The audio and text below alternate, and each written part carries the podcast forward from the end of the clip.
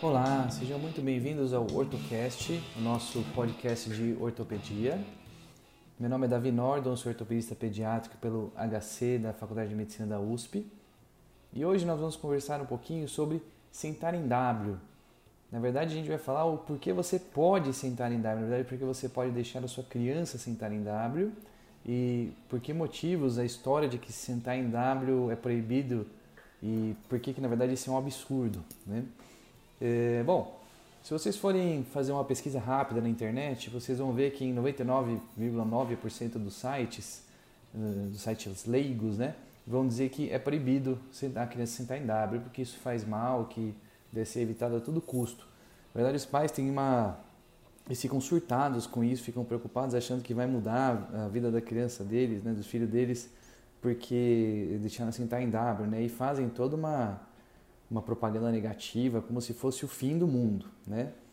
É, só que na verdade a gente vai discutir a respeito disso hoje não tem nenhuma evidência científica de verdade que faça a gente pensar que não, não pode sentar em W efetivamente.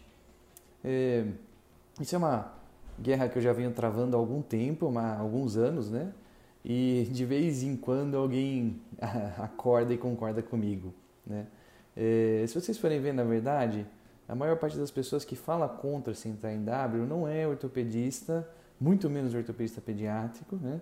É, são pessoas de outras, são pessoas de outras áreas da saúde, em especial fisioterapeutas. Bom, mas vamos entender, vamos entender primeiro o que, que acontece, por que a criança senta em W, para entender por que está rolando toda essa discussão. Uh, primeira coisa, uh, vamos lembrar do desenvolvimento do fêmur, né? desenvolvimento do quadril. Todos vocês devem estar familiarizados, espero, com a anteversão femoral, que na verdade é o ângulo que a cabeça e o colo do fêmur formam com a diáfise. Então, se você estiver olhando de cima a bacia, você vai ver que a cabeça do fêmur aponta para frente, naturalmente. É, na criança, esse ângulo é de 40 graus. No adulto, é entre 15 e 25. Esse é o grau normal de anteversão femoral. O que acontece? Quanto mais anteversão você tem, maior amplitude de rotação interna que você alcança. Então imaginem comigo que rodado para frente com o fêmur, você consegue jogar ele para trás muito mais do que jogar ele para frente, né? seria para fora. Então você tem uma rotação interna que às vezes passa de 90 graus, às vezes chega a 110 graus, e uma rotação externa que para nos 30, 40 graus. E a criança tem, assim, criança bem novinha especialmente, tem quase 90, 90, né? É, conforme ela vai crescendo até os 10 anos de idade, a tendência é ir diminuindo essa anteversão até chegar ao normal, que é de 15 a 25. E algumas pessoas têm inclusive uma retroversão relativa, né, que seria uma anteversão diminuída, ficando abaixo de 15, 10 graus. Né? Outra coisa que é importante a gente lembrar é o valgo do fêmur proximal. Então lembrem que a fise proximal do fêmur forma a cabeça e forma o trocânter maior, e ela vai direcionar para a gente o varo ou valgo do fêmur. Então, o valgo, normalmente, né, que a gente calcula pelo ângulo cérvico diafisário no, na radiografia em AP, lembrem que a anteversão é calculada basicamente de forma clínica, né? É, e a, não tem muita confiabilidade, não, não é muito equivalente à avaliação tomográfica em relação à clínica, mas como a gente usa basicamente critérios clínicos para operar e indicar tratamento, não é tão importante isso. Por outro lado, o ângulo cérvico diafisário ele é avaliado na radiografia em AP. E normalmente na criança entre 150 e 165 quando ela nasce, né? Isso vai diminuindo, chegando ao normal, que é entre 135 e 145 até os 16 anos de idade. A tendência é diminuir 2 graus por ano, mas isso muda muito. Então, a capacidade de deambulação é essencial para você desenvolver, é, para você diminuir esse valgo isso a gente observa em estudos feitos com pacientes com paralisia cerebral. Você vê que aqueles que são cadeirantes, basicamente em dois, é, basicamente GMFCS 4 e 5, né? Eles não apresentam nenhuma diminuição desse grau, então continua valgo sempre. Da mesma forma que a anteversão. É, como não tem esse estímulo, eles também não têm uma correção da anteversão e muitos deles têm uma anteversão até maior do que 40 graus. Isso é muito importante para a gente entender o que está acontecendo. Né? Qual é a principal alteração clínica que você observa no paciente com uma anteversão aumentada? ele vai ter um in-towing, ou seja, ele vai andar com os pés rodados para dentro. A gente basicamente não trata in-towing com nenhuma técnica conservadora, porque nenhuma delas funciona. Nem órtese, nem molas, nem é, elástico, nada, nem, nem botas diferentes. É, a gente trata basicamente com uma osteotomia derrotativa quando efetivamente a gente precisa tratar, o que numa criança típica basicamente nunca. E numa criança com, com paralisia cerebral, você tem as indicações de correção da anteversão femoral, que não são muito o escopo desse, desse podcast. Só para entender então, com essa anteversão aumentada que é comum na criança, para elas é muito mais confortável sentar em W do que sentar como o nosso clássico índiozinho, porque é muito mais confortável você rodar interno fêmur do que você rodar externo. E agora, vamos entender um pouquinho de onde que surgiu essa lenda de que não que sentar em W faz mal, né? Foi meio difícil de encontrar, tive que caçar em zilhões de sites até entender mais ou menos o que, que estava, de onde surgiu isso. Mas só para vocês entenderem, eu vou dar um exemplo que eu sempre gosto de usar, que é de um estudo. Vamos fazer um estudo para vocês compreenderem como surgiu essa ideia, né? É, vamos pegar, a gente está numa festa e você quer avaliar dos, paci dos pacientes, dos participantes dessa festa, quais deles têm, quais são os hábitos deles de tomar refrigerante, quais deles têm doença ou não. Você quer associar, por exemplo, diabetes ao consumo de refrigerantes. Então você vai lá e pergunta para cada um deles: Ah, você está tomando o quê? Ah, tomando refrigerante com açúcar, ah, tomando refrigerante sem açúcar. Ah, você tem diabetes ou você não tem diabetes? Né? E vai marcando. E qual é a conclusão que você chega?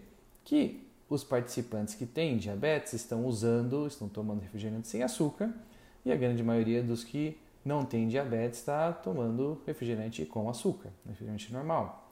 Então, que conclusão você chega desse estudo? Uma conclusão óbvia e ululante, certo? Que refrigerante sem açúcar causa diabetes, porque se todos que têm todos que estão tomando refrigerante sem açúcar têm diabetes, é porque refrigerante sem açúcar causa diabetes. Enquanto que o refrigerante com açúcar, o normal, protege da diabetes, exceto alguns casos que conseguiram escapar de usar refrigerante sem açúcar e não ter diabetes. Às vezes eles não tomaram o suficiente ainda. Faz sentido, não faz? Não, né? Não faz o menor sentido. Tem umas falhas inacreditáveis, né? Vamos começar pela avaliação transversal. Então, você faz um estudo de avaliação transversal, você não consegue estabelecer um nexo causal, certo? E fora que isso vai contra todo o bom senso. Você achar que usar, tomar um refrigerante sem açúcar vai causar diabetes não faz o menor sentido. Então você pode, em ciência, é, fazer essas extrapolações, mas você tem que usar o seu conhecimento prévio. Isso tem que ser compatível com os achados que você já tem anteriores, né? O conhecimento prévio. Então não faz sentido nenhum. Isso é a mesma coisa que aconteceu com sentar em W, né? Então lá, muitos anos atrás, muitas décadas atrás, eles viram as crianças com paralisia cerebral, viram que elas sentaram em sentavam em W e aí fizeram esse estudo do refrigerante da diabetes, né? e falaram: ah, legal, sentar em W aumenta a anteversão femoral e leva a um atraso do desenvolvimento neuromotor. E se bobear, se você prosseguir, forçar um pouquinho mais, sentar em W talvez cause paralisia cerebral também, né? Que faz sentido, né? Então é o mesmo problema, a mesma falha de estudo, a mesma falha metodológica que a gente tem nesse estudo hipotético do refrigerante e da diabetes, a gente tem nessa avaliação de sentar em W, né? É, na verdade, as crianças com paralisia cerebral vão sentar em W porque ela já tem uma anteversão femoral aumentada, que faz parte do, da doença. Para elas é mais confortável, amplia a base de apoio e ela já tem alteração do controle do tronco, ela já tem um monte de outras alterações. Então não é que sentar em W vai causar tudo isso. E aí o negócio começou a ser difundido na faculdade de fisioterapia nos Estados Unidos e progrediu para o Brasil e assim ficou. Então, na verdade, virou uma lenda urbana. Né? Mas agora, se essa explicação ainda não foi suficiente você se encontrar convencido de que não tem o menor sentido proibir a criança de sentar em W, vamos falar um pouquinho de dados, né? Medicina baseada em evidências. Então, eu fui lá no PubMed, fiz um levantamento com o descritor mais simples possível, que era W sitting, né? Sem nenhum outro fator para atrapalhar. Encontrei 353 estudos só dois estudos eram relevantes, e relevantes a gente vai discutir, eles não são tão relevantes assim, mas eram dois estudos pelo menos compatíveis com isso. Fiz a mesma coisa no Google Scholar, encontrei dois artigos que valiam a pena serem lidos, dentre 866 identificados. É, que no Google Scholar é menos restrito, então tinha alguns estudos que não tinham absolutamente nada a ver, e a grande maioria de pacientes com paralisia cerebral. Então, é, o que eu achei de mais interessante, isso aqui encontrei no Google Scholar, que era um artigo de um fisioterapeuta em 1995, num cartaz de orientações para pais, explicando por que você não pode deixar o seu filho sentar em W. A primeira alegação deles é que você tem preocupações ortopédicas com relação a sentar em W. Sentar em W pode predispor à luxação do quadril, que não faz o menor sentido. Então, lembrem-se que para o quadril luxar, você tem que estar em adução flexão, certo? É, e você tem que ter essa força axial de posteriorização. O, uma outra posição que também predispõe, que era no caso da displasia do quadril, seria a nossa adução e extensão, que nem quando você coloca a criança em charutinhos, que é outra causa que vai predispor a luxação do quadril. Né? É, o International Hip Dysplasia Institute, que é um dos mais famosos que tem, mais confiáveis que tem, nem menciona que sentar em W pode causar isso. Ele fala de muitas outras coisas, como carregador inadequado, charutinho, cadeirinha de carro, mas nunca fala nada, absolutamente nada sobre sentar em W. Então não faz o menor sentido. Né? A segunda alegação é que você sentar em W vai predispor a um encurtamento, em especial da musculatura da cadeia posterior dos membros. Agora, cabe alguns questionamentos a essa alegação, né? Quanto tempo é necessário para você realmente causar um encurtamento muscular numa criança típica? Então, 20 minutos já é o suficiente para ela ter um encurtamento? Então, será que assim, se ela ficar sentada como índiozinho, com o quadril em rotação externa, será que ela vai ter um encurtamento de musculatura abdutora e rotação externa? Será que de repente é melhor não deixar ela sentada, né? Será que se ela ficar sentada na cadeira, ela também vai ter contratura de musculatura flexora do quadril, abdominal, lombar? Então, será que é melhor ela não ficar em posição nenhuma, ficar flutuando no espaço, né? porque qualquer coisa vai levar a encurtamento se você for partir desse pressuposto. E pensando nos pacientes com predisposição a encurtamento, por exemplo, parede cerebral espástica, já são outros 500. Mas não é a posição que ela fica que obrigatoriamente vai levar à contratura. Até porque, se você for pensar, ela vai. Primeiro, que ela tem uma alteração do sistema nervoso central que predispõe a esse encurtamento. E segundo, que ela vai ficar em alguma posição. Então não tem jeito. E tem algumas coisas que são mais, é, alguns músculos que são mais afetados na paralisia cerebral, por exemplo, os adutores, flexores do quadril. Então, são, né, é, pela própria doença, você já vai ter essa contratura, encurtamento. Bom, uma outra preocupação desse artigo é sobre crianças não típicas, né? Então, paralisia cerebral, então não vou considerar isso, que a gente está falando de crianças típicas, que são a grande maioria da população. E a última argumentação, que é a que eu achei mais sem sentido, é que a criança sentando em W, ela não vai conseguir escolher uma desenvolver uma preferência de lateralidade da mão, ou seja, ela não vai ter uma mão dominante, ela vai usar a direita para pegar coisas à direita dela, a esquerda para pegar coisas à esquerda dela. E cabe de novo o questionamento. É, primeiro, se as coisas estão mais próximas da mão direita, por que raios ela tem que usar a esquerda para pegar? Não faz o menor sentido.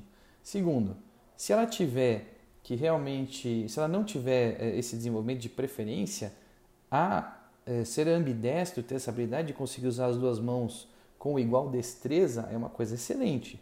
Então, por exemplo, eu sou cirurgião, cirurgião ortopédico, para mim conseguir usar as duas mãos é um grande diferencial. Mesma coisa, conseguir escrever com duas mãos, conseguir fazer qualquer atividade de contorno motor fino com ambas as mãos é um grande diferencial. Então, de novo, não vejo porquê. Ela não está com uma lesão cerebral que vai ignorar totalmente o outro lado, ninguém seccionou o corpo caloso dela, então não tem sentido essa argumentação. Fora que ela só fica em W, então ela nunca vai sentar em outra, de outra forma que permita ela, por exemplo, sentar numa cadeira para usar as duas mãos para pegar alguma coisa, né? Ou pegar, ter uma coisa na direita, vou usar a mão esquerda, ela nunca vai estar em outra posição para isso, né? Ela nunca vai ficar deitada no sofá, na cama, segurando livro, celular, seja o que for. Ou seja, esses argumentos não fazem muito sentido quando você para para analisar cada um deles cuidadosamente.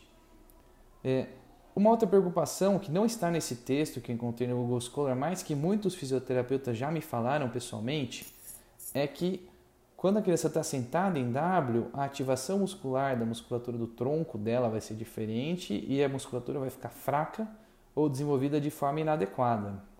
E é muito interessante que eu encontrei um artigo no PubMed publicado em 2017, um dos dois únicos artigos interessantes a respeito disso, né? que comparou em oito adultos com exame de eletroneuromiografia. Para quem não lembra o que é esse exame, você vê a condução nervosa através de, choque mesmo, é, induzido por agulhas nos extremos do membro. Então não é uma coisa que se faz geralmente em criança, por isso que o estudo é em adulto. É, você tem uma restrição de idade para conseguir fazer, além de ser muito desconfortável. Então eles pegaram oito adultos, colocaram eles sentados de várias formas possíveis, com pernas cruzadas, esticadas de lado e sentado em W. E viram a ativação da musculatura do coro abdominal. Então, oblíquo externo, reto abdominal, latíssimo e eretor da espinha. O que, que eles perceberam? Que não tem nenhuma diferença estatisticamente significativa na ativação desses músculos. Quer dizer, todos eles são ativados basicamente da mesma forma. Portanto, esse argumento de que o desenvolvimento e ativação muscular é inadequada quando está sentado em W também não se sustenta. Tem um outro artigo que eu achei no PubMed, que é um artigo que os fisioterapeutas já usaram muito para contra-argumentar comigo sobre sentar em W, que é um estudo que avaliou crianças buscando relação é, entre qualquer alteração que seja com o pé chato. Então, o que, que eles viram? Que tinha pé chato em 50% das 54% das crianças de 3 anos, com diminuição para 21% daquelas com 6 anos, que é basicamente o que a gente espera, é o desenvolvimento normal do arco longitudinal medial. E eles viram que essas crianças, dentre as crianças que eles avaliaram, aquelas que tinham frouxidão ligamentar e com o hábito de se sentar em W, tinham maior risco de apresentar pés planos. E eles observaram nesse estudo que as crianças com frouxidão ligamentar e com o hábito de se sentar em W tinham maior risco de apresentar pés planos. Aqui a gente tem que tomar cuidado novamente para não incorrer no erro metodológico do estudo hipotético do refrigerante e da diabetes. Então, é só a gente pensar do ponto de vista fisiológico que a frouxidão ligamentar é um fator predisponente para as duas coisas. Tanto sentar em W, então vai ser mais fácil para a criança conseguir sentar com a rotação interna do fêmur do que para crianças que têm menos frouxidão ligamentar. E as crianças com frouxidão ligamentar, via de regra, também apresentam pés planos, porque o arco longitudinal é mais flexível. Então, são dois fatores que a gente observa muito bem nos pacientes com síndrome de Down, que são especialmente elásticos. Então, nós já falamos de três artigos que encontrei na, nesse levantamento e encontrei um também no Google Scholar, que é de um especialista em ortopedia pediátrica do Shriners Hospital for Children nos Estados Unidos. Ele se chama Mooney e ele falou especificamente que a gente não deve demonizar o sentar em W. Eu quero ler para vocês em tradução livre exatamente o que ele escreveu para dizer que não sou eu que estou aqui pregando da minha cabeça. Então tem gente lá fora que concorda com isso. Na, na verdade, é, essa é a posição da ortopedia pediátrica a respeito do sentar em W. Então, vamos lá. Demonização